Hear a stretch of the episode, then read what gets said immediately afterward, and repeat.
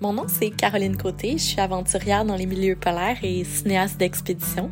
Dans le balado itinéraire d'aventure, je reçois des invités qui ont par leur action modifié le monde du plein air. J'accueille et je vous présente des montagnards, des guides, des explorateurs, glaciologues, canoïstes, coureurs de longue distance et plusieurs autres passionnés de nature comme moi. C'est Atmosphère qui présente cet épisode du balado. J'ai la chance d'être ambassadrice de cette boutique où on retrouve plein d'articles de plein air. Euh, je les visite environ à chaque saison pour m'équiper pour mes expéditions dans le froid, mais aussi pour euh, les micro-aventures que je fais proche de la maison. Bonne écoute! Salut! Aujourd'hui, je m'entretiens avec mon ami Anthony Bata. C'est un passionné de course qui nous emmène avec lui suivre le trajet du papillon monarque à travers le Canada, les États-Unis et le Mexique. Au total, c'est un parcours de 4500 km avec une moyenne euh, quand même assez impressionnante de 50 km par jour. On parle de sa routine lors du défi, puis on aborde aussi le sujet de la biodiversité. En raison de la destruction de son habitat et des changements climatiques, la population des monarques est en déclin majeur depuis environ deux décennies. Accompagné de sa famille dans cette aventure hors du commun, il me raconte les faits saillants de son périple et les rencontres formidables et marquantes euh, qu'il a fait tout le long de sa course. Ça va bien, Caro, merci. Et toi? Ah, ça va, ça va. Je suis à Punta Arenas, puis euh, je suis encore là, là jusqu'à la fin du mois pour... Euh, je viens de laisser euh, Vincent qui s'en va en expédition en Antarctique. Donc, ça a été une grosse période. Ouais, ouais, ouais, ça a été une grosse période de préparation. Puis là, là, il vient de partir hier. Fait que super le fun d'avoir une discussion avec toi aujourd'hui. Merci de me recevoir, c'est super gentil. ben oui. Je voulais savoir, ça faisait combien de temps là, que tu étais revenu de ton euh, grand défi? Euh, je suis revenu à la fin du mois de novembre, fait que ça va faire euh, bientôt un mois. Un mois, ok. comment tu te sens? Puis peux-tu nous expliquer un peu c'était quoi? tu T'es allé faire là-bas, en gros? Oui, tout à fait. Ben, je me sens super bien, puis je, je, je, le prends comme, un peu comme une surprise parce qu'avant le projet, j'avais communiqué avec différentes personnes qui avaient fait des, des, des défis similaires, puis euh, les avis étaient très variés. Il y a certaines personnes qui revenaient à la normale super rapidement, un peu comme je, le vis présentement, puis il y en a d'autres qui, au contraire, euh, euh, trouvait ça très difficile, tant sur le plan physique que sur le plan mental. Puis il était peut-être question là, de, différentes chutes hormonales et tout. Fait que bref, je ne savais pas à quoi m'attendre. J'ai, j'ai en, à cause de ça planifié un, un, retour disons un peu plus en douceur. Je me suis laissé plus de temps pour le retour au travail, puis euh, et tout ça. Là, on pourra revenir sur euh, le chemin du retour, mais en gros, mm-hmm. euh, on a pris ça relax, puis ça va super bien la forme est là, le mental est là. Je cours beaucoup, moins que pendant le défi naturellement, mais euh, je, m'entraîne encore énormément. Puis euh, mes yeux sont, sont rivés sur d'autres objectifs là, pour euh, les prochaines prochains mois, prochaines années. Fait que ça va bien. Ton autre question, qu'est-ce que je suis allé faire? Ben c'est effectivement, si on fait un pas en arrière, j'ai j'ai euh, entamé dans le fond un, grand périple de course à pied. J'ai fait un, ultra ultra marathon. J'ai euh, quitté Montréal le 29 juillet dernier euh, pour me rendre jusqu'au centre du Mexique, dans une région qui s'appelle Michoacán. et essentiellement, je suivais le trajet migratoire du papillon monarque québécois. Et l'idée était assez simple. Ben, évidemment, il y avait une, grande aventure qui, qui se profilait de, de, de ce défi-là, mais je voulais surtout euh, attirer l'attention sur l'importance de protéger notre planète, puis la biodiversité, puis le papillon monarque, ben, c'est une espèce qui, euh, qui est emblématique, que l'on connaît tous, puis euh, je trouvais que c'était une belle, une belle façon de faire une, une, différence en la matière. Fait que c'était, c'était mon défi. Fait que ça, ça s'est terminé le 1er novembre. Euh, là-bas au Mexique. Explique-moi donc, c'est combien de c'est combien de kilomètres? Ben, c'est de façon bien précise, là, au final, ça a été 4435 kilomètres, je pense. Fait que près de 4500 kilomètres euh, sur 96 jours. Euh, ça, ça inclut les journées de repos, les moments où on a été faire certaines présentations dans des milieux scolaires. Fait que, ouais, en moyenne, 47 km de courses par jour. Ben, je dis course, là, il y a évidemment un petit peu de marche, là, il y a, il y a des, des alternances marche-course, mais euh, ouais, un énorme défi, euh, le plus gros que j'ai fait jusqu'à maintenant, sans aucun doute. Puis euh, ça s'est super bien déroulé. ça aussi à ma grande surprise. Je pense que j'avais beaucoup de préparation, mais un peu de chance aussi là. C'est immense. Tu parles de préparation. comment comment cette idée-là a germé. Euh, tu sais, je sais que tu es avocat dans la, la vie à Montréal. Euh, je veux dire, comment tu as réussi à faire de la place pour un défi comme ça? Puis c'était quoi? C'est ça qui te motivait à faire ça, puis à partir. Euh, en plus, tu l'as fait en famille, c'est quelque chose. Peux-tu nous en parler? Oui, tout à fait. Ben effectivement, je suis avocat. J'ai euh, j'ai mon propre cabinet avec mon épouse euh, au centre-ville de Montréal. On travaille euh, dans un domaine super passionnant qui est le droit professionnel. Puis ben ça fait plusieurs années qu'on on roule notre boss comme tout le monde, puis qu'on investit beaucoup de temps, beaucoup d'énergie dans nos carrières, puis dans le quotidien. Puis au fur et à mesure que que ce temps-là avance, euh, j'ai comme eu un désir de vouloir euh, prendre une pause puis euh, m'investir dans dans d'autres sphères, puis une sphère en particulier, c'est celle de la protection de l'environnement. Pour moi, c'est quelque chose qui est super important, mais de plus en plus important depuis qu'on on a eu notre grande fille Laurence, là, il y a environ une dizaine d'années. Puis ben, les astres se sont se sont alignés, euh, tant sur le plan professionnel que sur le plan personnel, sur le plan familial. Euh, à l'été 2022, j'ai décidé de, de, me lancer ce, ce, ce grand défi-là euh, pour pousser les limites, puis euh, en faire effectivement une aventure de famille. Tu l'as mentionné. On est parti euh, à trois, donc avec mon épouse Nancy, puis notre fille Laurence. Et, euh, et fait que j'ai réussi à faire de la place dans mon horaire parce que j'ai décidé de le faire essentiellement. Puis ça, ça je pense que c'est quelque chose qu'il faut retenir d'un projet comme celui-là. Puis le mien est pas est pas unique. Là. Il y a plusieurs personnes comme toi, comme d'autres, qui, qui se lancent des, des grands projets. Puis euh, à, à, un moment donné, faut faut le faire. Euh, c'est bien de brasser des idées, mais euh, il faut euh, faut décider de passer à l'action. Puis on a décidé de faire cette place-là, sciemment, avec toutes les pour et les contre, puis les, les impacts que ça peut avoir euh, euh, sur nous. Mais avec le recul, c'était extraordinaire. C'est une, aventure vraiment, euh, vraiment, je, manque de mots pour la décrire. Je trouve tellement que c'est une étape intéressante, la préparation, puis aussi l'étape quand tu décides de nommer que oui, tu t'en vas faire ça, puis c'est sérieux, puis tu commences à en parler, à communiquer sur le sujet, c'est quand même un peu grisant comme euh, comme émotion ce que ça l'amène parce que tu sais, tu sais pas qu'est-ce qui t'attend, puis là tu commences à en parler autour de toi, il y a des ouais, il y a des gens qui sont plus un peu négatifs par rapport à ça, d'autres personnes un peu plus dans le positif. Euh, Peux-tu parler de, de, des étapes de préparation d'un projet d'ampleur comme ça? Comment ça s'est passé pour toi? Ben oui, certainement. Euh, j'ai euh, la, raison pourquoi le, le, monarque, parce que la question m'est souvent posée, pourquoi le monarque? Es-tu spécialiste là-dedans? As-tu toujours été intéressé? La réponse c'est non. Euh, j'ai pas de connaissance, d'intérêt particulier envers cette espèce-là avant, avant le projet.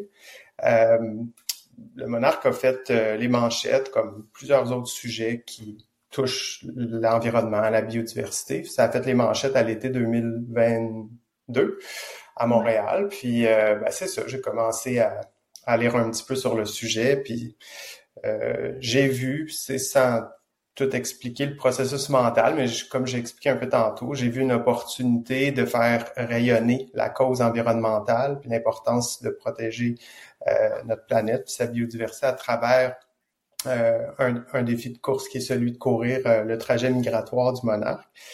Fait que j'ai j'ai moi-même décidé que je voulais me lancer ce défi-là. Euh, J'en ai parlé avec euh, évidemment euh, Nancy, euh, mon épouse, puis on a rapidement décidé que c'était un bon timing, une belle opportunité, quelque chose qui cadrait avec nos valeurs, puis ça nous sortirait de de, de, nos, de notre confort au quotidien.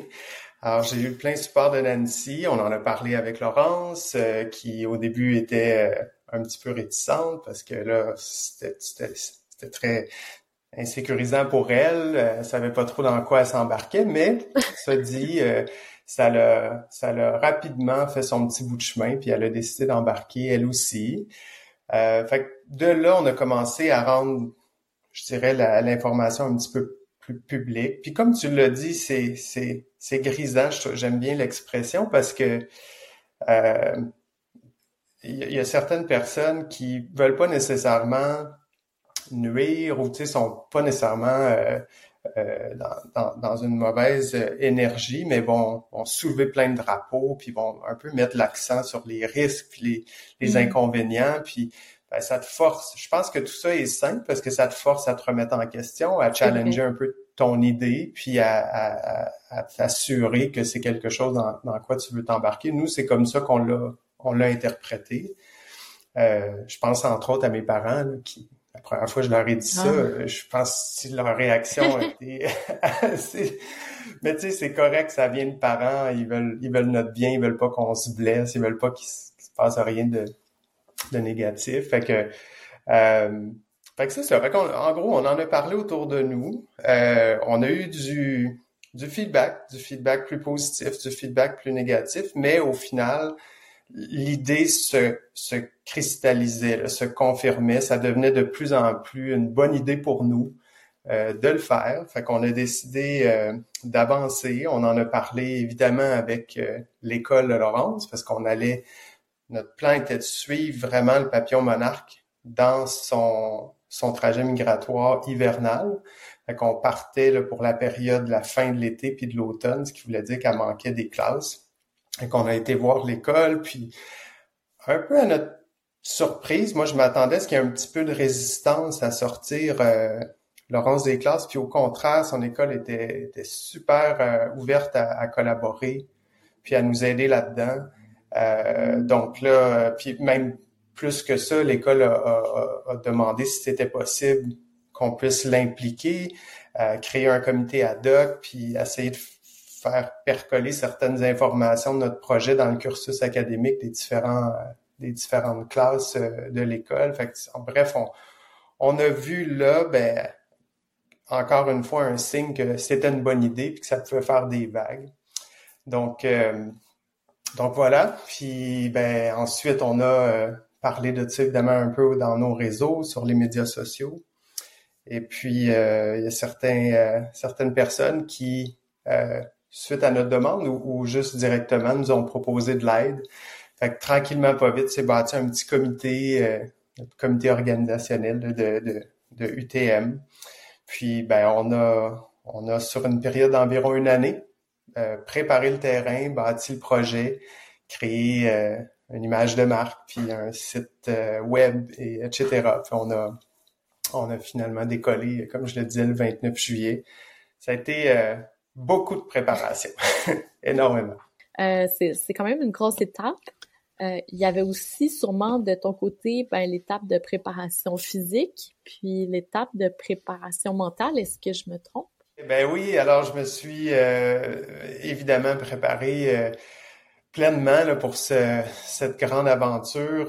J'ai pas pris ça à la légère. C'est un, un, un, un, immense défi, là, objectivement. Puis au, en plus, ben, c'est quelque chose que j'avais jamais fait. Là, j'ai sorti complètement des sentiers battus. Fait que j'ai décidé de, m'entourer d'une super belle équipe de professionnels de la santé physique et mentale pour, pour m'emmener euh, à la ligne de départ euh, euh, fin prêt. sans faire ou, nommer chacun d'entre eux, j'ai évidemment consulté mon médecin de famille pour voir s'il n'y avait pas quelque chose là, qui à première vue là, pouvait m'empêcher de, de faire le défi. Puis ensuite, ben, je suis allé voir plein, plein, plein de professionnels. Euh, puis je les voyais sur une base relativement régulière, peut-être une, fois par mois chacun. Euh, on a bâti des plans préventifs là, pour, pour travailler certaines certaines faiblesses ou, certaines forces que j'avais. Euh, fait que, tu sais, entre autres, euh, Kiro, euh, AQ, euh, évidemment, Masso, euh, Masso sportif, je voyais une ostéopathe, j'avais évidemment une, une, une, coach de musculation.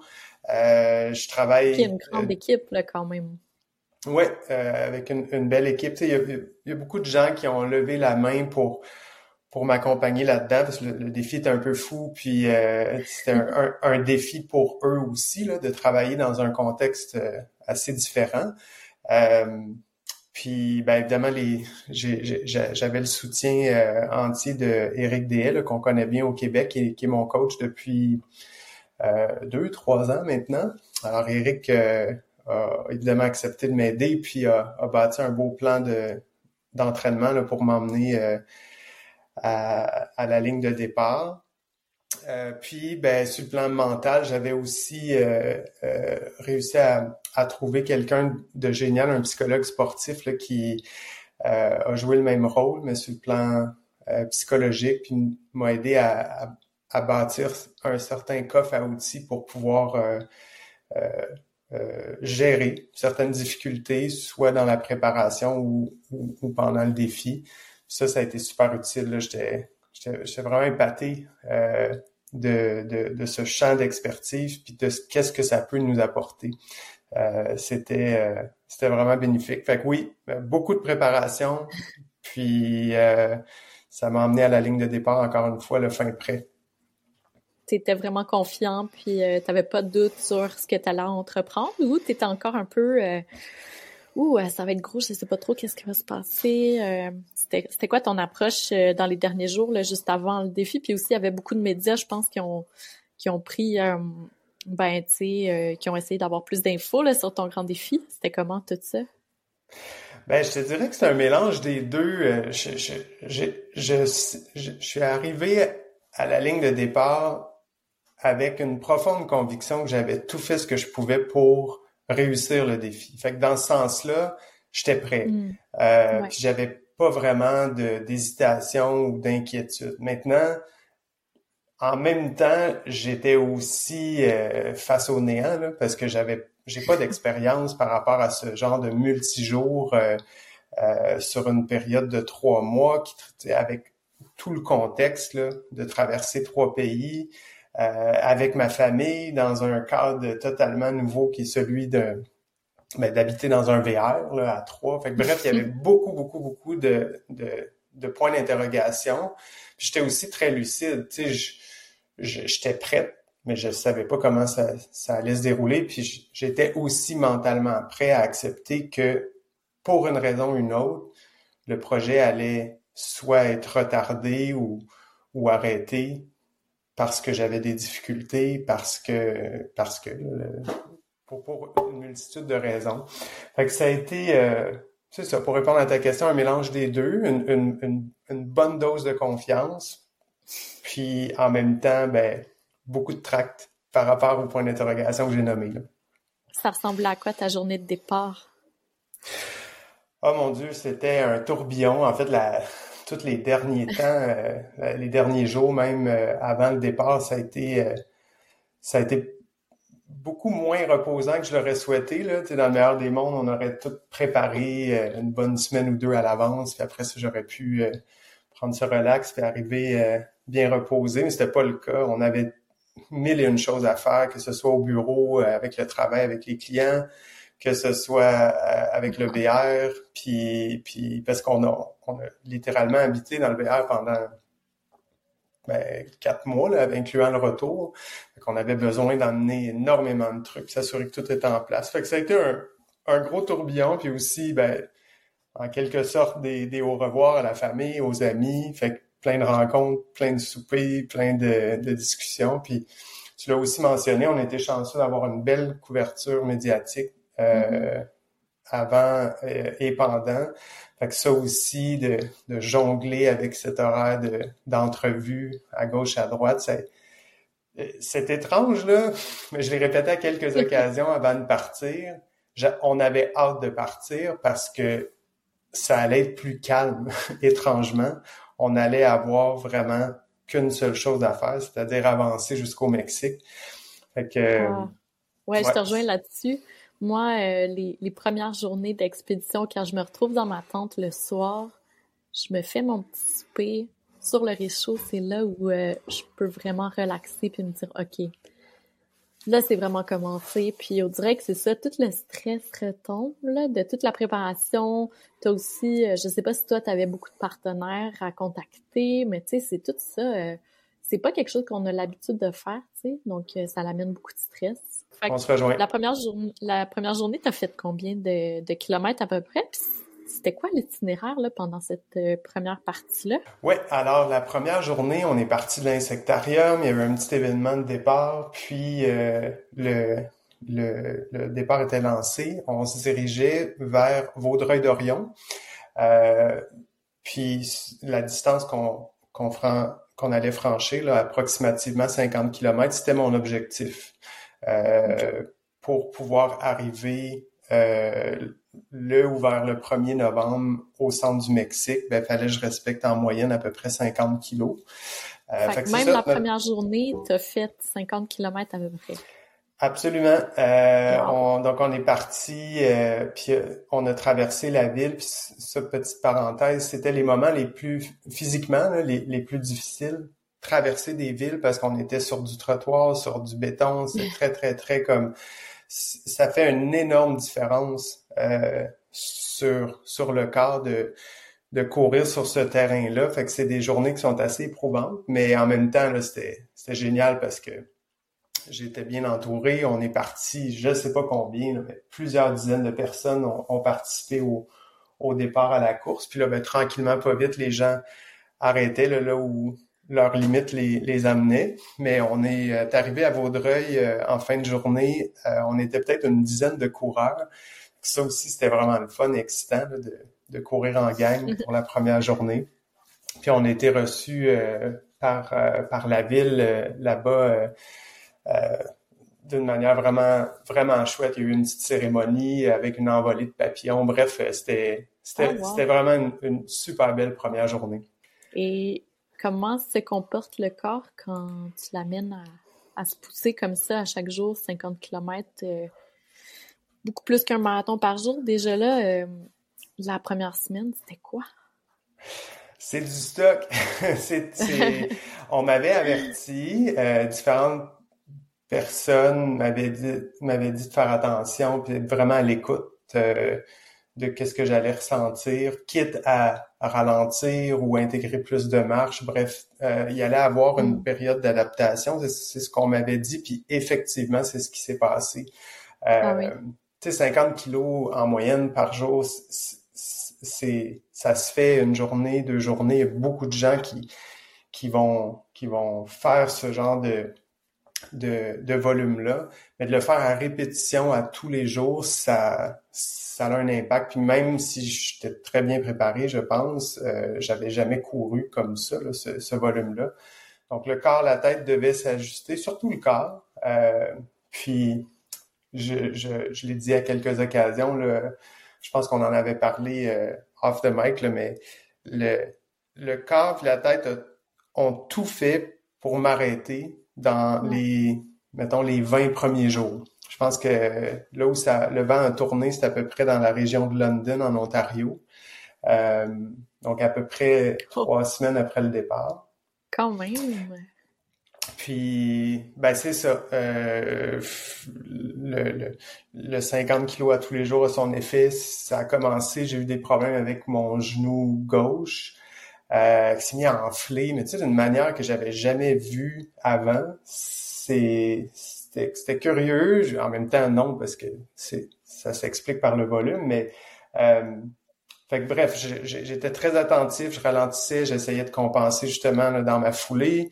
Puis là, ben ça, ça s'est résorbé, mais ça s'est déplacé à, au genou droit. Ensuite, c'était le mollet gauche, le mollet droit. Bref, ça, j'ai eu différents problèmes. Ça, il y a eu un petit jeu de ping-pong qui s'est passé au niveau surtout de mes membres inférieurs pour les deux premières semaines, ah. euh, trois premières semaines. Mais en étant prudent, en étant attentif, en, en poussant pas d'une manière déraisonnable la machine, ben j'ai réussi à passer à travers cette première phase-là du défi, puis de l'aventure, euh, que j'appelle la phase d'adaptation. Puis euh, d'une façon vraiment, euh, magique. À, à, un moment donné, c'est comme si la tête puis le corps ont dit on gagnera pas. On réussira pas à l'arrêter. Tu t'es fait casser, puis après, ben, tu repartais un peu à neuf parce que ton corps, il, il disait OK, ben là, euh, je pense que j'ai pas le choix de suivre. Exact. Exact. Fait que ça a été, euh, ça a été une, une, une première grosse phase d'adaptation, mais après ça, ça roulait. Tu sais, j'avais vraiment mon art d'aller, puis euh, j'ai, comme on, c'est une expression qu'on utilise beaucoup là dans dans le sport, j'ai eu mon, mon second souffle. Puis, euh, mis à part un petit enjeu au niveau de mon talon d'Achille euh, dans la région de Cincinnati, donc pas mal plus loin, euh, le corps a suivi jusqu'à la fin.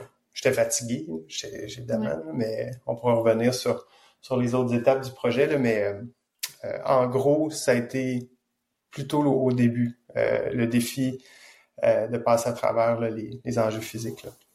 Puis ça ressemblait à quoi ta routine avec ton équipe? comment vous débrouillez dans ce petit environnement-là? Et est-ce qu'il y avait des enjeux, des, des, des challenges avec le fait que vous étiez... Est-ce que vous étiez trois dans le, dans le véhicule? Oui, Ouais, euh, l'équipe était super réduite. C'était euh, Nancy puis Laurence. Alors, on était euh, sur place. dans les premiers temps, on, on a des amis puis des, des, membres du comité dont je te parlais, là, qui sont, ce sont des amis là au final, qui sont venus nous rejoindre, soit pour filmer, soit pour nous accompagner. Mais c'était c'était c'était disons plutôt anecdotique. On était vraiment le, le corps, c'était Nancy et Laurence.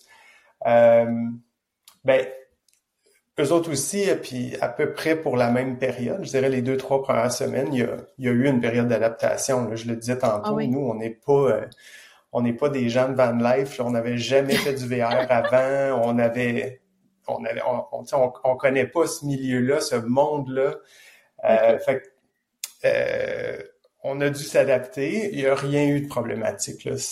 Des petits accrochages à gauche puis à droite, puis des, des petites hésitations, mais on a toujours été dans la bonne entente, mais ça a pris un bon trois semaines pour nous de, s'adapter aussi à cette nouvelle réalité-là. Puis après ça, on a, on a, je dirais, on a pas mal pris notre air d'aller. Euh, la routine était militaire. Là. Euh, ça, ça. Puis je pense que c'était pour moi. Là, je sais pas pour d'autres. Je peux pas parler euh, pour d'autres types de personnalités, mais en ce qui me concerne, c'était absolument nécessaire pour que le projet fonctionne. Euh, il fallait que je suive un régime puis une discipline euh, encore une fois militaire. Fait que, on, je me levais tout le temps aux mêmes heures.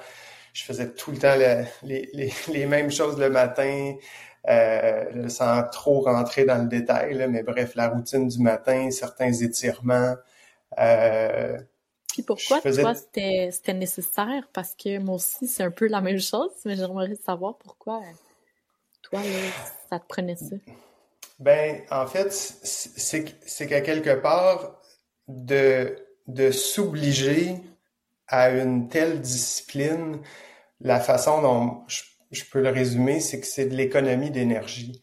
C'est qu'à un moment donné, le, le, défi en soi, il est tellement exigeant il requiert tellement d'énergie à tous les niveaux, physique et mental, que partout où on peut optimiser, puis streamliner, là, je m'excuse pour l'expression anglaise, ben on le fait. Puis chaque petit gain, aussi petit soit-il, euh, ben nous permet de pouvoir se consacrer à, au défi physique, au défi mental, puis de le réussir.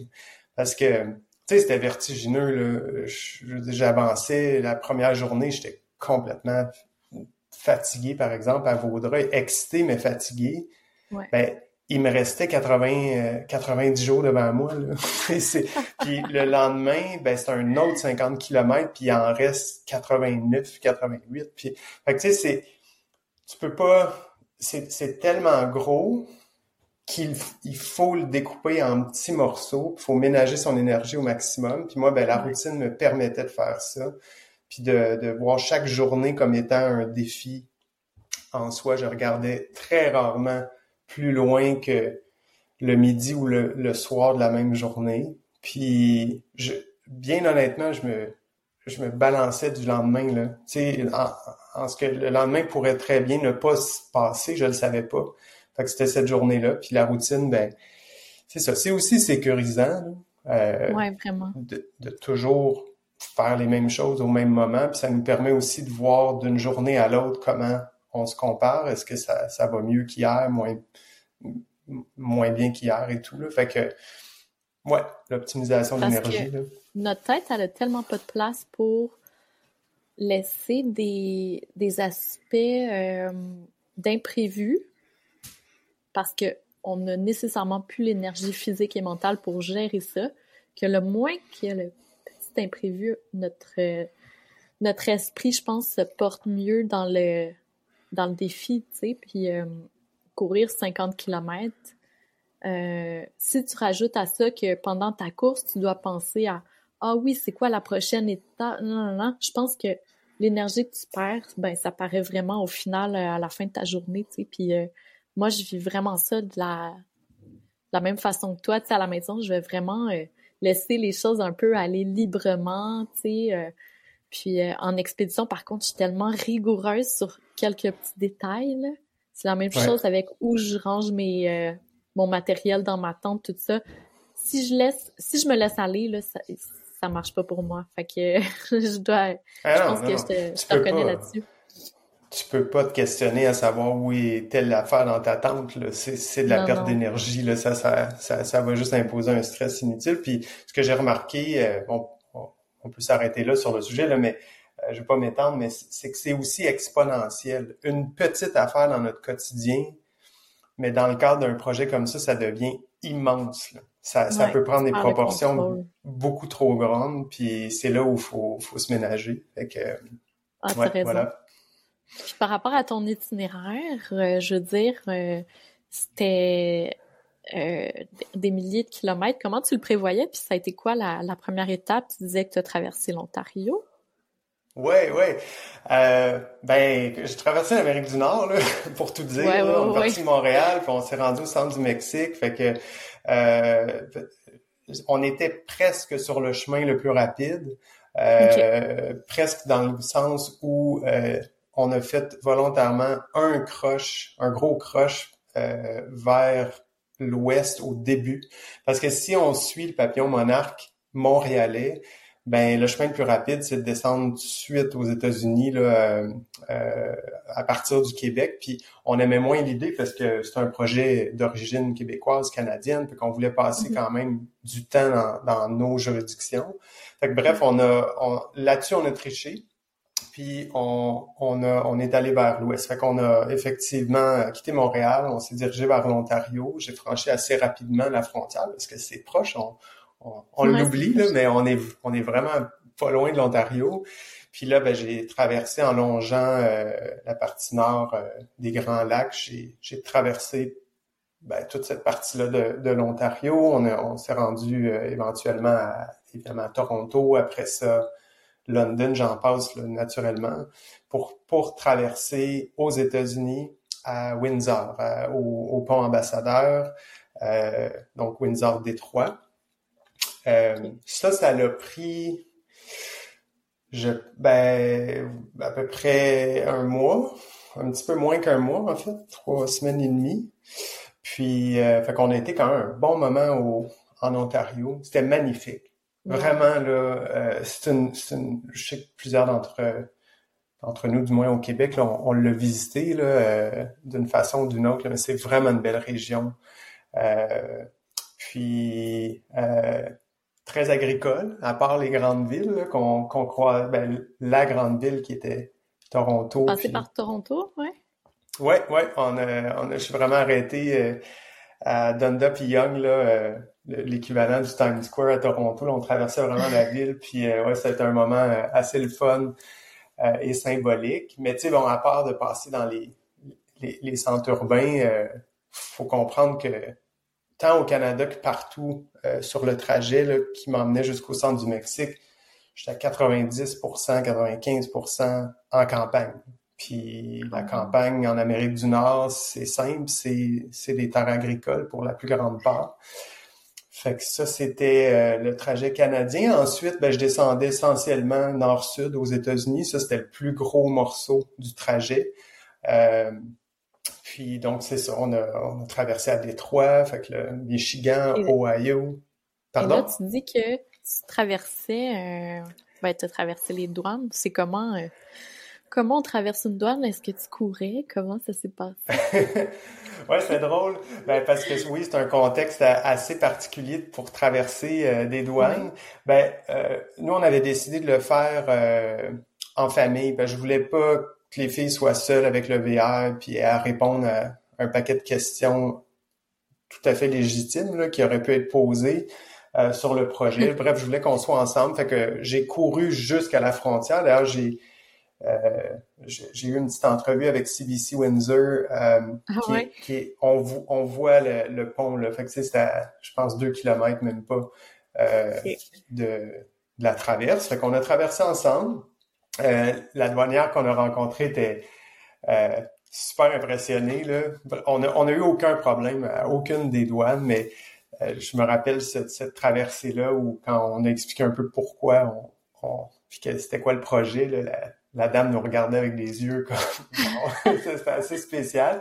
Mais elle été super fine elle est venue faire un petit tour dans le VR là, pour ben, pour faire sa, sa, vérification diligente puis c'était tout à fait correct. Mais euh, elle, était, était, super excitée puis elle nous a encouragé puis ça, ça s'est bien passé ça n'a pas été long du tout. Fait qu'on le on le fait en voiture comme je le disais là euh, pour rester en famille. Puis euh, ben, c'est ça une fois rendu au Michigan ben là j'ai repris la course. euh, Et là, c'est comment? Tu arrives dans une ville, euh, des fois, tu as des, euh, des rencontres, je pense, avec des gens. Moi, je, suivais vos réseaux sociaux, puis, il y a, y a, quand même beaucoup de gens qui, qui étaient là pour, ben, vous voir passer aussi. Je pense qu'il y en avait qui avaient entendu parler de vous autres de, très loin. Euh, C'était des beaux moments pour toi ou c'était stressant? Comment ça, ça, se passait pour toi et ta, ta famille? Ben, c'était les plus beaux moments. Là. Tu sais, pour être ah franc, euh, oh, oui, euh, euh, je vais y revenir tantôt, là, puis si tu, si tu veux prendre une note et me poser la, la question, pas que j'oublie, là, mais c'est quoi pour moi un ultra? Là? Je l'ai découvert à travers ce projet-là, mais j'y reviendrai tantôt. Mais pour répondre à ta question, les, les rencontres qu'on a pu avoir, qui étaient soit planifiées ou soit improvisées, ou un peu mm. euh, le fruit du hasard, c'était les plus beaux moments parce que, tu sais, la raison d'être du projet, oui, c'était de vivre cette aventure-là sur le plan physique, sur le plan familial aussi, mais c'était de faire rayonner la cause. On, ne l'oublie pas, là. Tu sais, moi, je voulais parler du pourquoi, puis partager ça avec les gens, puis cette, ces, ces contacts-là qu'on avait ont, ont tous été positifs. J'ai, j'ai pas souvenir d'une rencontre qu'on a eue où ça s'est pas bien passé. Tout le monde était réceptif, tant au Canada qu'aux États-Unis, puis naturellement au Mexique. Euh, fait que ça a été, euh, ça a été une belle rencontre au Canada comme ailleurs. Ben il y a des gens qui sont venus courir aussi parce qu'ils entendaient parler du projet, euh, surtout via les médias sociaux ou via les médias traditionnels. Fait que j'ai eu des, des partenaires de course là, à certains endroits. Puis ça, c'était évidemment très le fun parce que de façon générale, j'étais tout le temps tout seul. Euh, puis ben, on a eu quand même euh, une, belle couverture médiatique. Euh, plusieurs médias locaux qu'on essayait de contacter au fur et à mesure, ben, levaient la main. Fait on avait des, des petites pauses puis des entrevues. Fait que ouais, ça a été ça a été vraiment génial de voir comment une idée dans la tête d'une personne puisse avoir, dans le fond, puisse se matérialiser comme ça, puis puisse euh, créer des relations euh, qui, je suis certain, euh, vont perdurer. Là. on s'est fait plein d'amis, puis plein de contacts à travers le, le continent, puis je suis certain qu'on va, on va le garder, ce contact-là. C'est cool. Si tu repenses à un moment, par exemple, aux États-Unis, d'une rencontre qui t'a marqué, ça serait laquelle? Euh, ben, j'ai rencontré deux coureurs américains euh, sur notre chemin.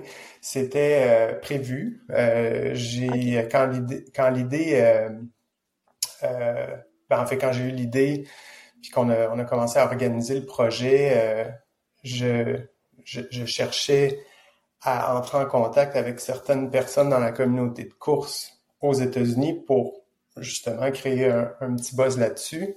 Puis euh, j'ai eu l'immense privilège de pouvoir euh, contacter puis avoir une belle rétroaction de, de deux personnes. Premièrement, Harvey Lewis, qui, en fait, pour ceux qui ne le connaissent pas, c'est le champion américain de d'ultra-endurance. Il, a, il a battu le record du monde très, très récemment à l'automne euh, dans la formule Backyard. Il a couru 450 000 en quatre jours et demi. C'est complètement fou, mais, mais au-delà de ça, euh, puis de son statut, puis comme, comme coureur, c'est un être humain extraordinaire. C'est un ah professeur. je, le connais pas. C'est un professeur au secondaire dans la région de Cincinnati. Puis euh, il, il, est juste absolument trop généreux, puis trop gentil, puis ouvert aussi à ces questions euh, environnementales là. Fait que ça c'est une rencontre qu'on avait planifiée à l'avance, mais évidemment de rencontrer euh, Harvey, a été tellement généreux, il nous a permis de de, de, dormir chez eux. Puis euh, bref, on a eu on a eu des beaux moments ensemble. On est allé courir aussi ensemble à l'aller et au retour. Fait que ça c'était une belle rencontre, puis de rencontrer ses élèves qui était mm. une, rencontre planifiée. Ça aussi, c'était un moment fort du, du projet. Euh, j'étais un peu nerveux euh, parce que c'était la première fois que je m'adressais à des élèves du secondaire. Jusqu'à présent, dans, dans l'histoire, j'avais toujours rencontré surtout des élèves du primaire. Euh, là, on, on, montait en âge, en maturité. Euh, euh, puis en plus, j'étais pas, j'étais pas chez nous. C'était aux États-Unis, mais ça s'est super bien passé. Est-ce que ta fille était là avec toi? Oui, oui. Euh, en fait, on a présenté tout un avant-midi, fait qu'on a présenté oh. à trois ou quatre occasions, trois classes différentes. Laurence Financi était là pour les deux premières, si je ne me trompe pas. Fait que ouais, c'était cool. Euh, fait que ça, ça a été un moment fort. Puis pas longtemps après, euh, deux États plus loin, dans le fond, au Tennessee, près de mm. Nashville, dans une petite ville qui s'appelle Lebanon, j'ai rencontré un autre coureur qui, pour moi, tout aussi impressionnant au niveau de ses, ses, ses, ses, compétences physiques et mentales. Son nom, c'est Greg Armstrong, mais il est, peut-être un peu moins connu. Euh, puis c'est aussi dans sa personnalité. Ben, on a fait le, même exercice. Lui a été super généreux, il nous a accueillis chez eux, puis il nous a offert l'opportunité de présenter à ses élèves, parce que ça, ça donne à ce que lui aussi soit un professeur euh, au, primaire cette fois-là. Fait qu'on a eu une belle rencontre à leur école, puis euh, c'est le fun parce que l'école euh, de Greg ont, ont été ont été très touchés par par la démarche. Puis quand on est quand on a quitté, ils se sont engagés à à, à planter de l'asclépiade pour attirer des monarques, mais aussi ils ont fait de l'élevage de, de chenilles pour pouvoir vivre euh, à l'école l'expérience de la métamorphose, puis rendre ça encore plus concret. Puis après ça, ils m'ont envoyé des photos de tout ça, puis euh, euh, en tout cas, c'était vraiment, vraiment magique. Là. Tout ça est un peu sur nos médias sociaux, mais ouais. Encore une fois, je fais le pont avec ta question précédente. Les moments les plus forts, c'est là où on connectait avec les gens. Je comprends. Ben, c'est peut-être pour ça hein, qu'on qu'on fait des défis euh, d'envergure de cette manière-là, c'est peut-être pour... J'ai l'impression qu'on est plus authentique avec les gens qu'on rencontre sur nos routes. Il y a quelque chose qu'on se challenge. Je pense qu'on devient plus ouvert à, être avec les autres. Tu moi, quand je reviens d'expédition, j'ai pas été avec des gens pendant un mois. Puis quand je reviens, j'ai l'impression que mon écoute est tellement particulière avec eux et vraiment plus euh, ben, j'ai l'impression d'être vraiment plus ouverte aux gens au lieu de penser, tu sais, à la prochaine chose que je vais dire. Je suis comme plus dans le moment présent, puis je suis plus dans le wow, j'ai la chance d'être avec quelqu'un, de partager quelque chose, tu sais. Et ben, c'est peut-être pour ça, tu sais, c'est peut-être pour entrer en contact réellement avec euh, la communauté, en tout cas. Ben, en fait, ça confirme un peu ce que j'allais te dire, ce que j'ai pu constater ou, réaliser. Là.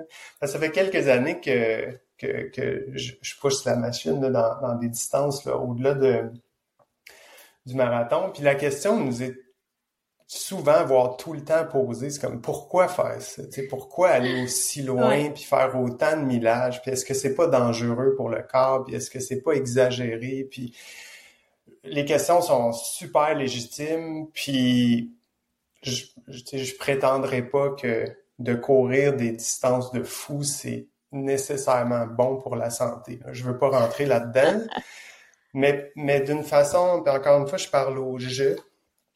J'ai beaucoup de temps à réfléchir à travers ce défi-là. J'étais tout le temps tout seul, puis à la course. Mais ce que j'ai réalisé, c'est que courir des ultras, puis atteindre ce niveau de fatigue, euh, a eu pour effet, en ce qui me concerne, d'enlever des, des, des réflexes du quotidien, puis je vais le dire directement, des masques. Tu sais, on est tous à quelque part un peu euh, en train de jouer le jeu de la vie.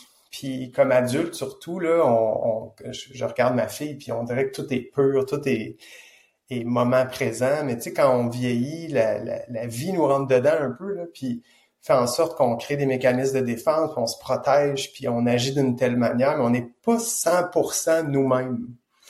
Puis quand on atteint ce niveau de fatigue-là dans des ultras, que ce soit un, un 25 pour quelqu'un qui a juste couru des 5 toute sa vie, ou que ce soit un défi comme le mien ou comme le, ceux, que tu fais, euh, on, ces, ces masques-là s'enlèvent progressivement jusqu'à temps qu'on arrive à un niveau où on est vraiment nous.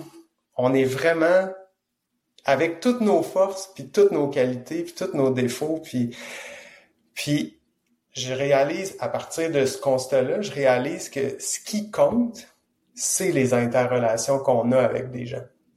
Puis c'est, c'est une fois que toutes les masques sont tombés, là, les petits contacts qu'on peut avoir avec quelqu'un d'autre, qu'il soit positif ou négatif, va nous affecter vraiment fort. Fait exemple, à la fin de ma journée, là que je suis très fatigué, puis je, la journée tire à sa fin, je peux croiser quelqu'un qui va me, simplement me lever la main pour me saluer ou me féliciter. Puis il y a une énergie là, là qui est comme décuplée. Versus si je me promène dans la rue à Montréal aujourd'hui, si quelqu'un me salue, je vais le saluer, puis on passe à autre chose. Là, tu sais. Mais, mais ce, ce contact-là, il est, il est, tellement plus puissant dans des états comme, comme un ultra là, que.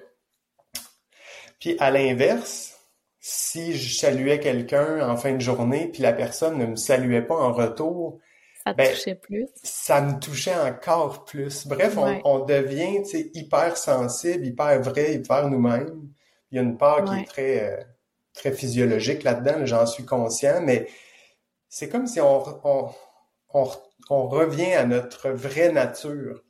Mais, pour le faire, il faut enlever les masques, puis c'est la fatigue, puis c'est l'épuisement qui fait que on peut plus se cacher derrière des, mécanismes de défense. On est qui on est, comme on est, puis de, voir la vie, de sentir la vie, de toucher à la vie dans cet état-là, ben c'est spécial.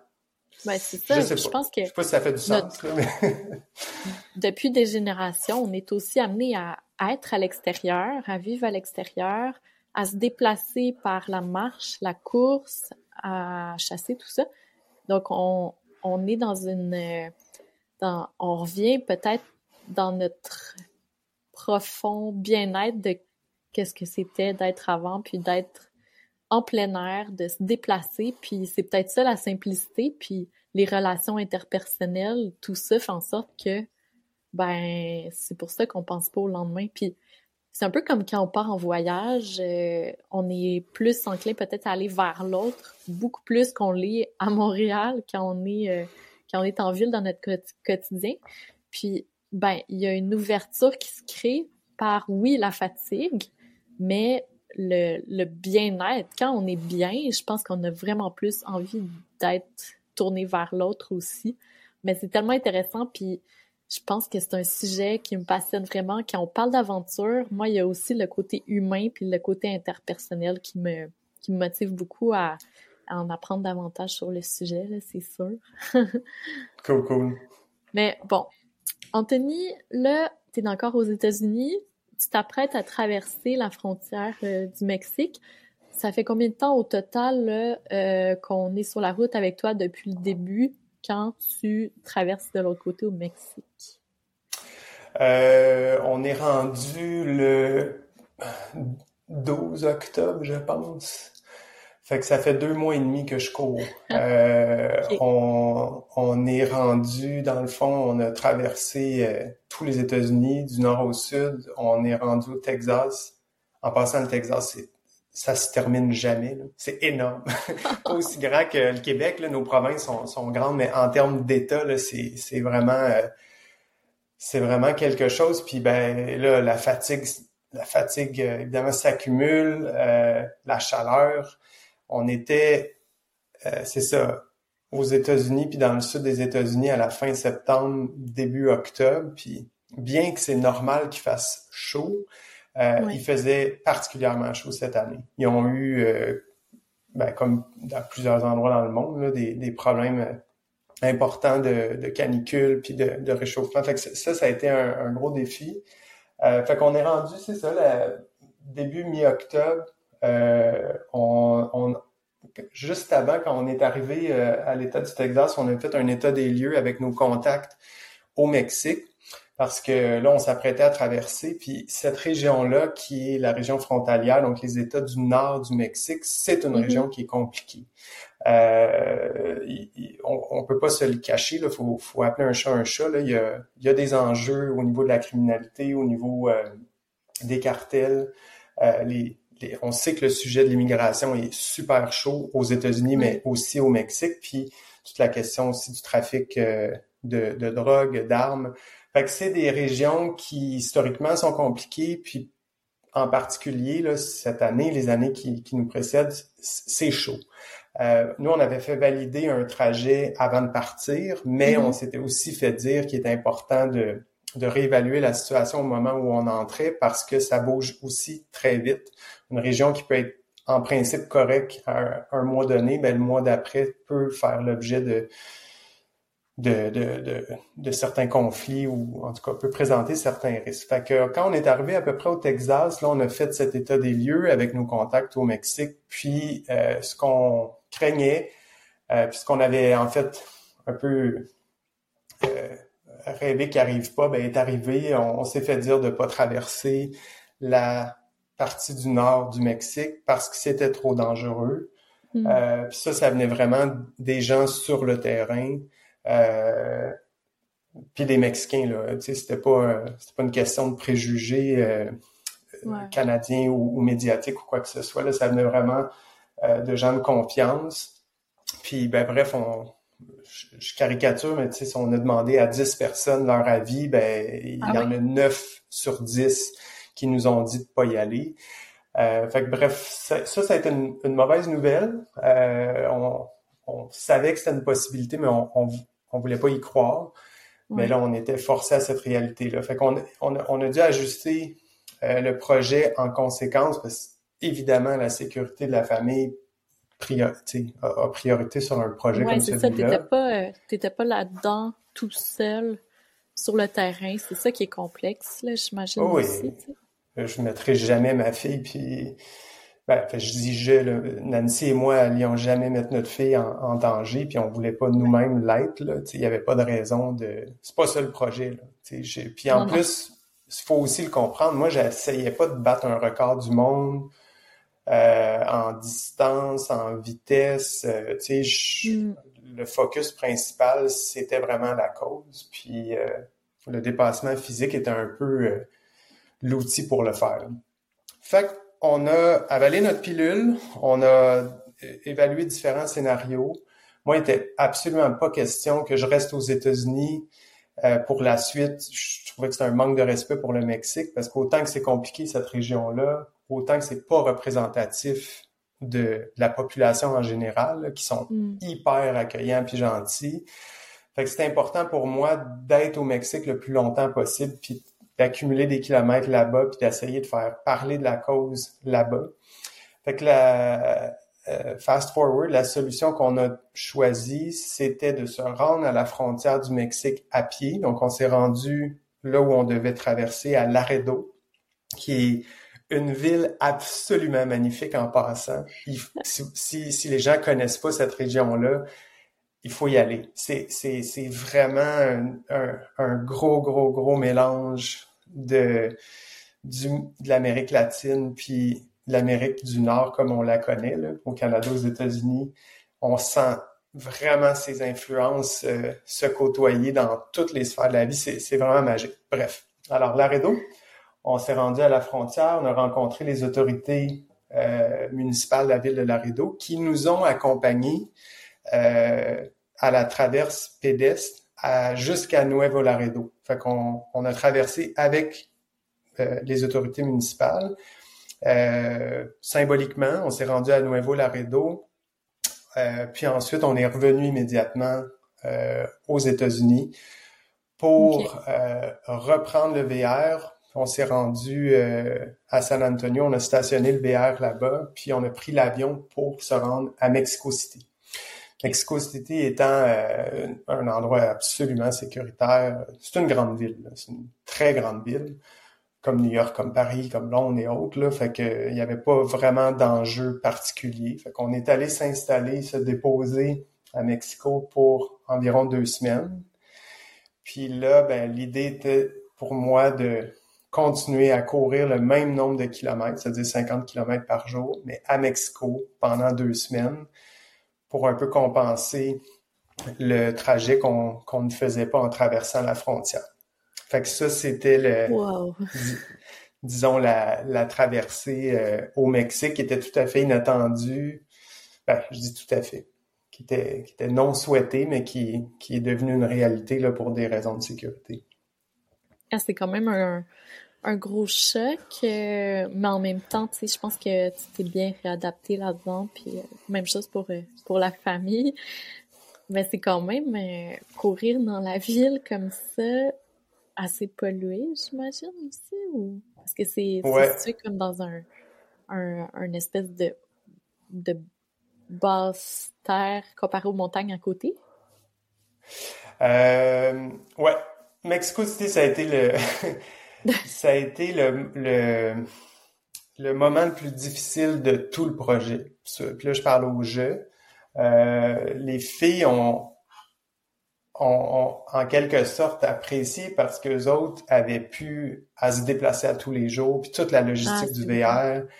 Puis, ben, étant donné que euh, il était sur place, puis il n'y avait pas à, faire tout ça, ben, une fois que les classes de Laurence étaient terminées, ben, ils pouvaient se permettre de visiter. Fait qu'ils en ont profité. Fait que pour eux, ça a été, euh, euh, je pense, généralement euh, agréable pour moi, à l'inverse, ben c'était c'est ça, c'était à l'inverse, c'était tout le contraire parce que j'étais depuis le début, là, depuis deux mois, deux, deux mois et demi, j'avançais. J'avais un point de départ, un point d'arrivée, ah puis je savais où je m'en allais, c'est-à-dire au centre du Mexique.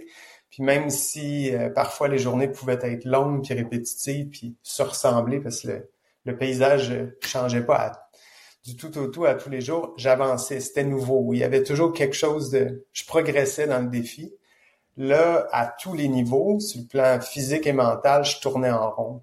Euh, euh, j'ai essayé différentes formules. Euh, au début, j'étais super optimiste. Je me suis dit, ah ben c'est parfait. Mexico étant tellement une grosse ville, ben je vais courir 25 km dans un axe, revenir 25 km dans l'autre, puis je vais me permettre de faire à travers des rayons comme ça, faire le tour de la ville puis apprendre à connaître. Fonctionné? Zéro. Non? Zéro. J'ai essayé, mais là, là, je retouche ce que tu as mentionné, mais tu sais, la pollution, la densité ah de la population, oh! la, Arrêter à chaque arrêt. Euh.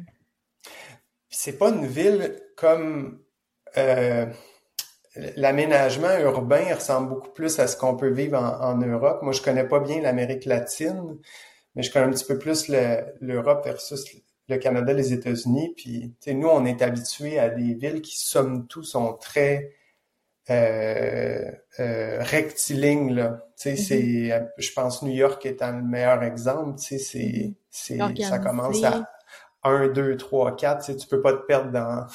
si tu connais le nom de ta rue, il faut juste que tu suives les numéros. C'est très, très, euh, très carré. Euh, là-bas, c'est un petit peu n'importe quoi. Fait que, l'idée de faire un rayon de 25 puis de revenir, ça marchait pas. pas c'était pas possible. Il fallait tout le temps aller à gauche, à droite. Il y a l'immense pollution. Euh, ça, c'est malheureux, mais c'est tout à fait vrai. Là. Le niveau de pollution à, à Mexico est, est très important. Fait que dans les heures de pointe, c'est-à-dire matin, midi et soir. Parce que moi, je les, je les frappais toutes ces pointes-là. Ma, journée, je, faisais beaucoup de millage. Fait que c'était très difficile. Puis c'est ça, c'est une ville qui est magnifique. Là. Je veux pas parler comme Mexico. Là. Si j'y étais, si je l'avais visité comme touriste, j'aurais un tout autre discours parce que c'est une ville extraordinaire. Mais, courir 50 km à tous les jours dans cette ville-là, c'est tout un défi. Fait que au final, après avoir fait différentes euh, euh, avoir fait différents essais puis tests, je, me suis euh, je me suis décidé à courir en rond, m'assumer, courir en rond dans un parc qui, qui était pas trop loin de notre appartement, le, parc, le, le, le, parc principal qui est Chapultepec. Fait que j'avais une loupe de environ 4.2, 4.3 km, puis je la spinais, je la spinais jusqu'à la fin des temps. 5 km, oh mon dieu. Ouais, c'était euh, c'était quelque chose. Fait que ça a été un, ça a été tout un défi. Euh, Mexico, euh, euh, je suis content de l'avoir derrière moi. c'était pas le plus beau moment sur le plan de sur le plan de l'aventure de course. Là.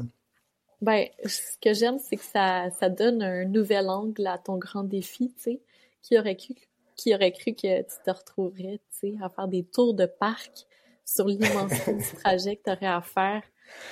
Ben, c'est impressionnant parce que c'est là, hein, tu sais, où tu aurais pu abandonner carrément puis dire, OK, ben, je sais pas, je suis pas capable, là, puis je pense que j'aurais vraiment compris parce que, ouais, ça ah, il y a même...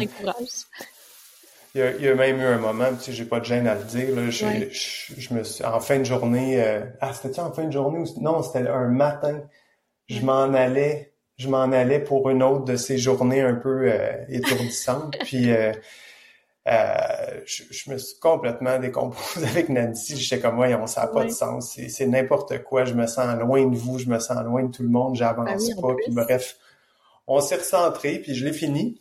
Euh, puis c'est ça. J'ai couru dans le fond euh, comme ça pour environ deux semaines jusqu'au 29 octobre. Là, j'ouvre une parenthèse. Le projet, on souhaitait le terminer le 1er novembre. C'était notre objectif. Puis la raison est simple. Le 1er novembre, c'est une journée très symbolique au Mexique et symbolique pour le papillon monarque. Euh, le, le 1er novembre, c'est le lendemain de l'Halloween, c'est la journée des morts. Euh, Ça se hmm. fête au Mexique comme partout ailleurs, mais ça se fête surtout au Mexique. Puis euh, la fête des morts est, vraiment, c'est gigantesque. C'est probablement une, sinon la célébration la plus importante de l'année. Euh, fait que c'est important de finir à ce moment-là pour, pour en plus participer à ces célébrations-là avec les locaux. Puis, pour ajouter une couche, euh, le papillon monarque qui, lui, migre du Canada au Mexique à chaque année, euh, historiquement, arrive là ouvert le 1er ou le 2 novembre ah, euh, dans cette région-là. Euh, puis, euh, étant donné que ça coïncide avec la, journée des morts, ça a été interprété dans le folklore mexicain comme étant la visite de l'âme d'une personne décédée qui revient année après année. Fait que chaque papillon, dans le folklore, représente cette âme-là ah, d'un d'un grand-parent ou d'une personne qui d'un parent ou autre, là, qui est une personne qui, qui est décédée. Puis leur relation à la mort est tout à fait différente de la nôtre, alors que nous, on cherche un peu à la, à la cacher, euh, c'est quelque chose d'un peu tabou, euh, c'est triste. Là-bas, c'est l'inverse. Ils célèbrent vraiment, vraiment euh, les personnes qui sont décédées, puis en font une grosse fête. Il y a des parades, il y a des offrandes. Les familles vont se retrouver au cimetière autour de, de, de, de la tombe d'une personne qui est décédée, puis vont y passer toute la journée, vont cuisiner là, vont, vont, vont se raconter des histoires, se montrer des photos, vont, vont nettoyer euh, les alentours, planter des nouvelles fleurs. Bref, c'est comme c'est très, très spécial. Fait que, bref, euh, ma petite parenthèse commence à être longue. Euh, on voulait arriver le 1er novembre pour, pour, pour ces raisons-là. Puis ben ça, ça concordait là, avec le millage qu'on s'était dit, tout, tout sans tout, fonctionnait. Fait que le 29 octobre, euh, j'ai arrêté enfin de tourner en rond à Mexico City. Puis là, j'ai repris un peu la formule d'avant, c'est-à-dire euh, d'avancer en ligne droite, plus ou moins droite, entre Mexico City puis les sanctuaires du papillon monarque. Parce que les monarques arrivent à, dans une région très spécifique. À Michoacán, ça? Oui, exact. C'est principalement euh, dans l'État du Michoacán. Il y en a, il y a, il y a un ou deux sanctuaires, sauf erreur, qui sont dans l'État de, de, Mexico, qui est juste à côté. C'est à peu près 200 kilomètres au nord-ouest de Mexico City, que se trouvent dans le fond ces différents sanctuaires. Alors euh, là, j'ai accompagné d'un ami mexicain euh, qui, qui, a fait le trajet avec moi, puis aussi accompagné euh, de représentants de l'organisme à but non lucratif que l'on avec lequel on collaborait au Mexique, qui s'appelle Nation Verde.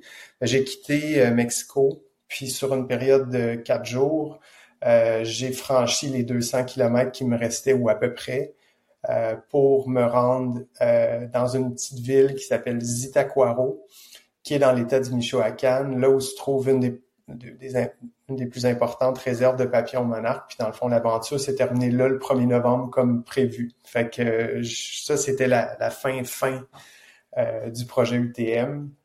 Puis oh, c'était les quatre plus beaux jours de, de tout le voyage. C'était. Ben déjà, tu devais te sortir de ton espèce de euh, d'espèce de, de, de, prison régulière de chaque jour, d'être à la même place sur euh, 4-5 kilomètres. Euh, là, de te retrouver sur la route, en plus euh, de voir tout le paysage, ça devait être grandiose, de savoir en plus que tu allais terminer. Là. Ouais, Ouais, c'était extraordinaire. Il y avait tout le ben, exactement ce que tu viens de décrire, ce choc-là entre, euh, la prison puis justement le retour à la liberté, ça a été c'est impressionnant. Mais il y a aussi au niveau, sais, enfin je rentrais dans ce que j'appelle le vrai Mexique. Là, je vais être très poli là, pour les gens de, de, la ville de Mexico, là, on s'entend, mais c'est juste que là, on n'était plus dans la grande ville. Mais on, on, sortait, on était en région, on croisait des petits villages absolument euh, magnifique, des, des puis c'est très montagneux. En fait, Mexico est, est en altitude. Euh, fait que ça, c'est un autre défi qu'on a, on a, dont on n'a pas beaucoup parlé, là, mais Mexico, c'est 2200 mètres d'altitude par rapport à, à l'océan. Mmh, ça, ça a été tout un ajustement là, pour euh, sur le plan physique là, euh, euh, de, de, courir à cette altitude-là. Mais tu es à l'intérieur d'un volcan. Euh, puis tout autour du volcan, donc de la ville de, Mexico, ce sont des, des, des, grandes montagnes. Fait pour sortir de la ville, il ben, faut encore monter euh, en altitude, traverser dans le fond les, les montagnes qui, qui, qui sont autour de, de, Mexico pour ensuite euh, se rendre vers Michoacán. Fait que ça aussi, c'est un, un, un, autre défi, parce que autant que les paysages étaient magnifiques, puis les villages super authentiques, puis les gens absolument trop généreux, euh, il y avait tout un changement au niveau du défi de course. Parce que là, j'étais dans un environnement super plat depuis Montréal. Euh, je pense à part le Kentucky, qui est un petit peu plus vallonneux, euh, c'était plat, plat, plat. Euh, là, je me retrouvais à, à grimper euh, en altitude. Je pense que sur les quatre derniers jours, si je ne m'abuse, on avait à peu près 4000 mètres de dénivelé positif ah à faire. OK, OK, OK. Euh, fait que, puis, puis, puis, évidemment du dénivelé négatif aussi, parce que tu te promènes dans le fond dans, dans des vallées, fait que tu montes, tu descends, tu montes, tu descends. Fait que c'était euh, un, un, gros défi physique, mais wow, les gens, là, les Mexicains sont, sont écœurants. Sont, ils ont, sont très pauvres, euh, malheureusement. Mais en même temps, cette pauvreté-là,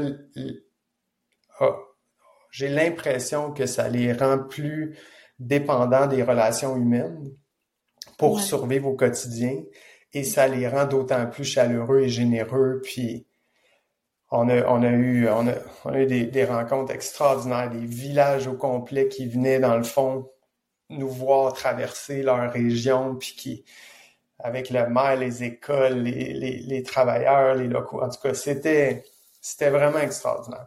Tout un, tout un fin de trajet. Tu as réussi à faire les derniers pas. Euh, c'était quoi? Qu'est-ce qu'il y avait autour de toi? Tu étais accompagné de ta famille? Euh, oui, ben en fait, euh, oui et non. Euh, comment faire une longue histoire courte? Le Michoacán est une région tout aussi complexe que le nord du Mexique. Fait qu'on avait encore une fois un enjeu de sécurité. Puis j'ai décidé de le faire parce qu'on considérait que de le faire de la manière dont j'ai décrit, accompagné par des locaux, c'était suffisamment sécuritaire. Mais les filles, il y avait un point d'interrogation parce qu'on n'a pas été en mesure de leur offrir une escorte euh, par manque de bras.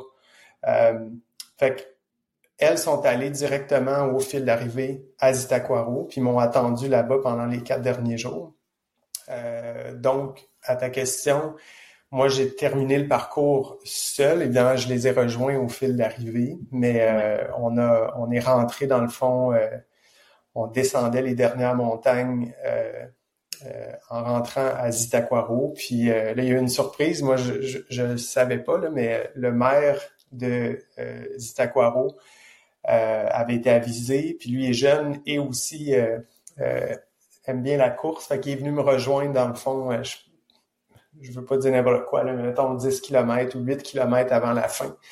Puis on a on est rentré en ville euh, avec euh, avec lui, avec son équipe.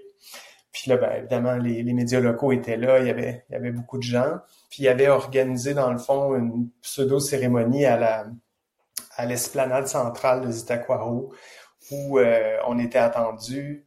Il y a eu des discours, puis ben, évidemment plusieurs photos avec avec les locaux. Parce Puis, que euh, c'est vraiment une place importante aussi pour le, le monarque là-bas directement, j'imagine. Écoute, tout, oh, eux autres, là, c'est, c'est, c'est dans le tissu social. Le monarque, c'est un concitoyen, là. C'est, c'est, c'est super mhm. important, ça fait partie de leur leur euh, quotidien, puis ça fait partie de leur économie, parce que, dans le fond, une des raisons euh, une, une, une, des principales sources euh, économiques dans ce secteur-là en particulier, mm-hmm. c'est l'écotourisme en lien avec le papillon monarque. Oh. Alors, euh, on peut, tout le monde, aller visiter ces sanctuaires-là. il y a des règles très, très, très strictes pour respecter justement le, cet écosystème-là qui est fragile, mais eux autres en vivent. Fait que c'est sur le plan économique, c'est sur le plan folklorique, c'est à tous les niveaux. Le monarque, c'est c'est important. Alors, de savoir qu'un Canadien s'intéressait à ça, avait couru toute mm. la, distance puis le trajet, euh, ben, évidemment, ça, ça, ça les a beaucoup intéressés.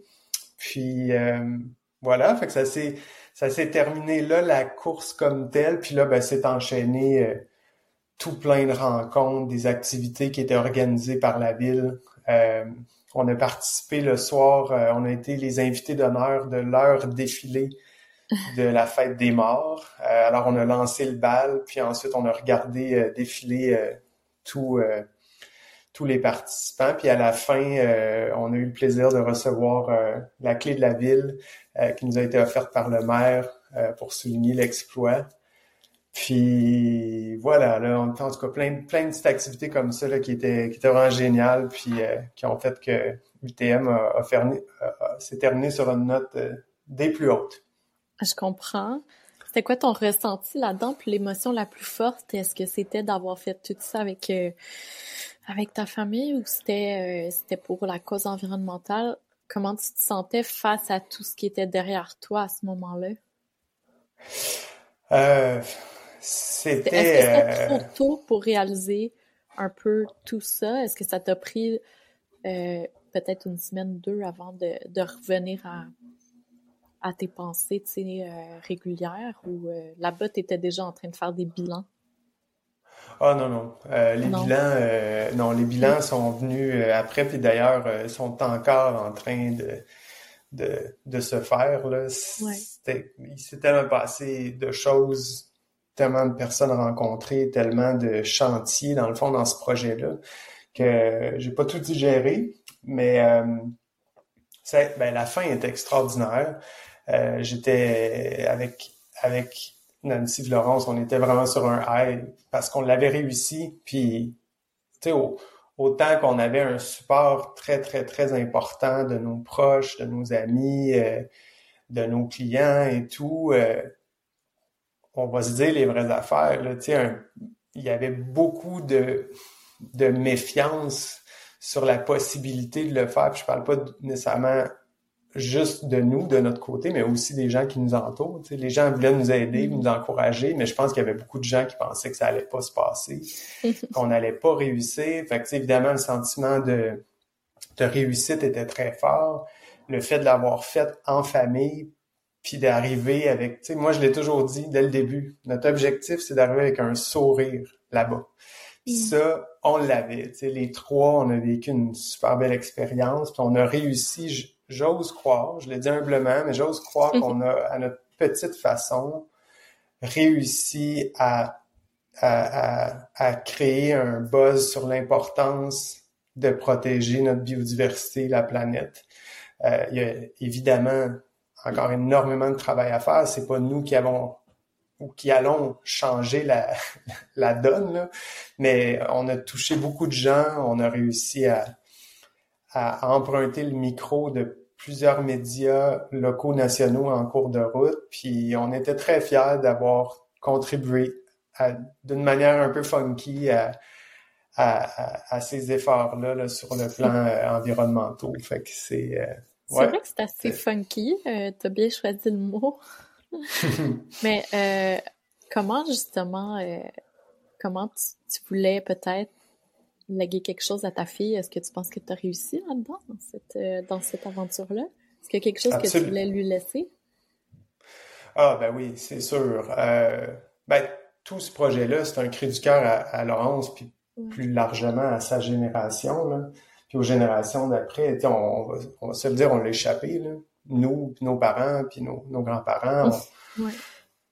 Mais je blâme pas personne, là. Tu sais, je, je veux pas, euh, je veux pas que mon discours soit perçu comme une, une critique ou une attaque, là. Surtout nos parents, nos grands-parents. Je pense que l'information était pas disponible comme elle l'est aujourd'hui.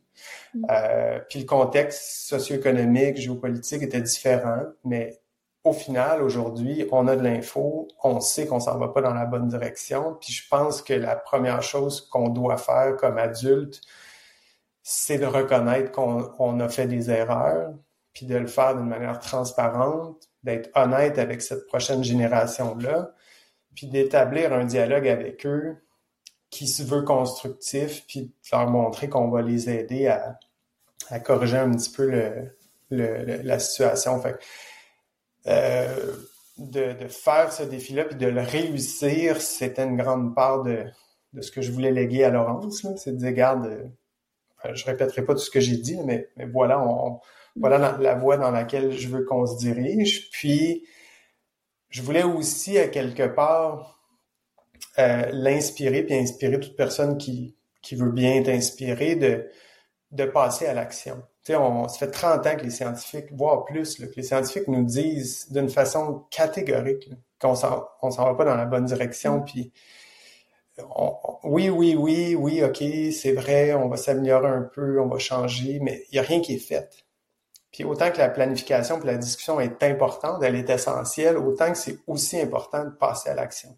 Ça, c'est un autre message que je voulais, euh, disons, faire passer à Laurence puis à, à sa gang, c'est que euh, il faut agir là, il faut faut puis, puis peu importe, puis ça peut être aussi funky QTM pour reprendre l'expression ou ça peut être aussi euh, disons classique que de travailler dans dans dans, cette, dans ce domaine-là au quotidien euh, ou de poser des petits gestes d'éco-civilité puis d'améliorer nos façons de faire, c'est c'est tout ça mais il faut passer à l'action.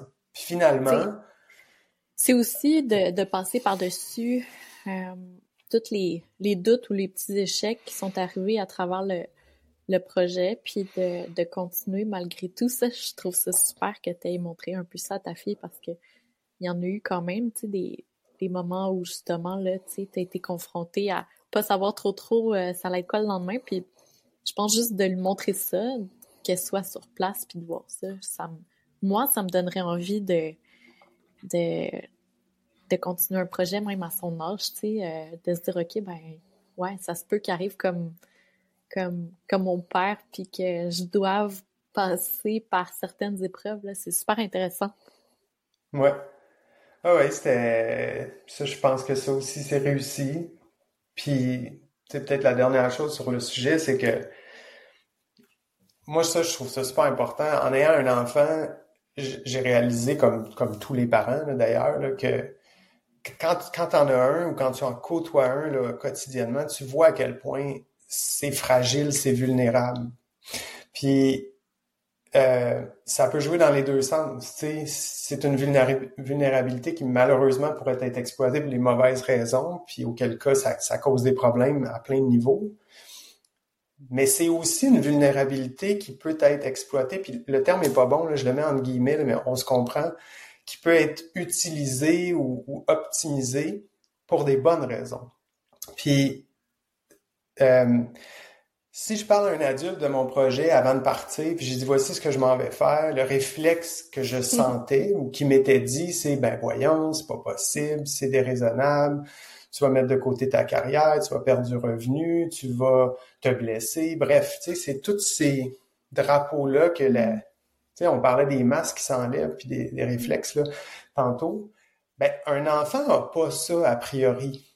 Puis là, à travers le projet, ce que je voulais montrer à Laurence, c'est de regarde, quelque chose qui, peut-être pour les adultes, paraît déraisonnable ou, inatteignable ou impossible, ben c'est possible. Tu sais, courir jusqu'au Mexique, là, pour Laurence, aussi, aussi fou que ça puisse paraître à première vue pour nous comme adultes, ben pour elle, c'est possible.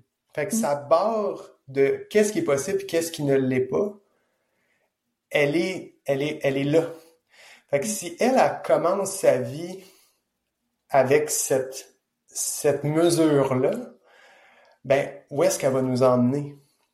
C'était ça le pari aussi. C'était de lever la barre en toute humilité là, pour elle puis pour, pour sa gang, pour dire, regardez, on, on, est capable de faire des choses extraordinaires, même si à première vue, ça semble impossible, mais évidemment, il faut travailler fort, il faut se préparer, il faut y mettre de la discipline, il faut y mettre du cœur, il faut y croire, mais ça se peut. sais. Puis là, moi, j'ai juste hâte de voir est-ce qu'elle va, quelle, quelle, limite elle va pousser. Puis en, matière d'environnement, c'est un peu le, le, parallèle du défi. Là, c'est, le défi est tellement gros pour changer notre façon de vivre sur la planète d'une manière plus respectueuse.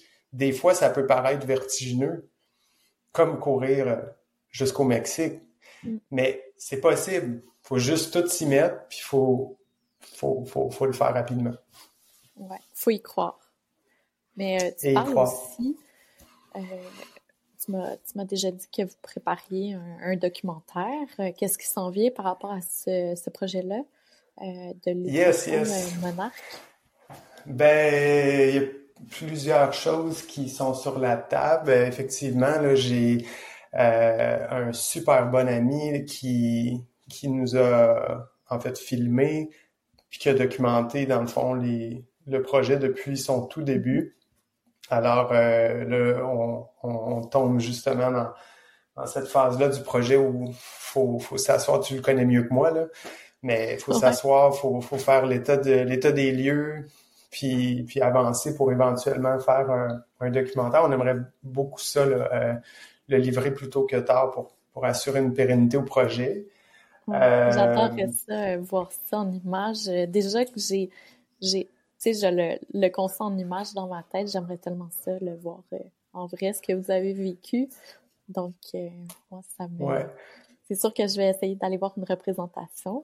Puis, côté conférence, est-ce que c'est quelque chose qui vous intéresse aussi? Euh, oui, ça, me, ça me tente. Euh, là, c'est à savoir euh, où et quand. Euh, ma priorité, ça va vraiment être de faire une rétroaction auprès des jeunes qu'on a, avec lesquels on a pu échanger jusqu'à présent. On a eu la chance, à travers ce projet-là, de, de communiquer avec quelques milliers d'élèves au Québec à travers le programme École en réseau, qui est en fait, sous, sous l'égide du gouvernement du Québec. Puis, euh, on, on, leur a parlé euh, euh, tout au long du projet. puis, j'aimerais faire, j'aimerais fermer la boucle avec eux. J'aimerais justement préparer une, petite présentation avec un soutien audiovisuel, puis, puis faire une, rétroaction avec eux et avec elles. puis ensuite de ça, ben, pour ce qui est de présentation plus plus général, soit à, des regroupements ou des entreprises, ben, ça sera à voir. Là, je, je, l'exclus pas. Euh, mais je sais pas comment tu te sens, toi. Toi, t'en as accumulé beaucoup. Moi, j'ai pas l'impression. J'ai un peu le syndrome de l'imposteur, dans le sens que oui, je pense que j'aurais des choses à dire, mais est-ce que ce seul défi-là me justifie de le faire ou, me donne la crédibilité pour le faire? Personnellement, j'ai pas l'impression. Mais regarde, on verra. Là, y a une demande, si quelqu'un lève la main, euh, je dirais pas non d'emblée, mais je sais pas. je... il, y a, il y a tellement de place pour des partages intéressants parce que aujourd'hui, on s'entend, on est à la maison, on s'en va travailler, on revient, on écoute euh, la télé. Le partage a comme, on dirait, pris un peu le bord. Puis quand euh, moi, je fais des, petits événements comme ça où on discute d'aventure, j'ai l'impression que ça revient, puis que les gens ont besoin de se retrouver, par exemple, autour d'un feu, puis d'écouter des histoires du passé ou des histoires qui, qui les a touchés d'une façon ou d'une autre par rapport à des aventures. Puis je trouve que euh, les conférences comme ça ou les, petits apprentissages que tu as eus pendant ton aventure, ça peut être tellement puissant parce qu'on se retrouve tous ensemble avec une passion commune puis tu sais, il y a comme une espèce de réseautage aussi qui se fait, veux, veux pas, parce que les membres de la communauté du plein air se retrouvent. Fait que, moi, je trouve qu'il y, a quelque chose de magique. En tout cas, euh, tu devrais pas avoir peur d'en créer autour de toi parce que ça vaut la peine, tu sais. Ben, écoute, venant de toi, je vais y penser sérieusement.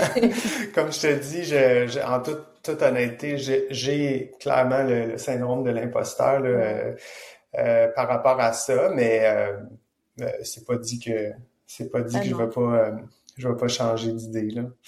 Une chose par contre que j'ai décidé de faire, puis ça aussi je pense qu'on s'en est parlé un peu off the record, mais début début 2024 là, je, je vais lancer un podcast. Pour moi, c'est important de de, de, de, de parler encore et encore et encore de la protection de l'environnement puis de la biodiversité.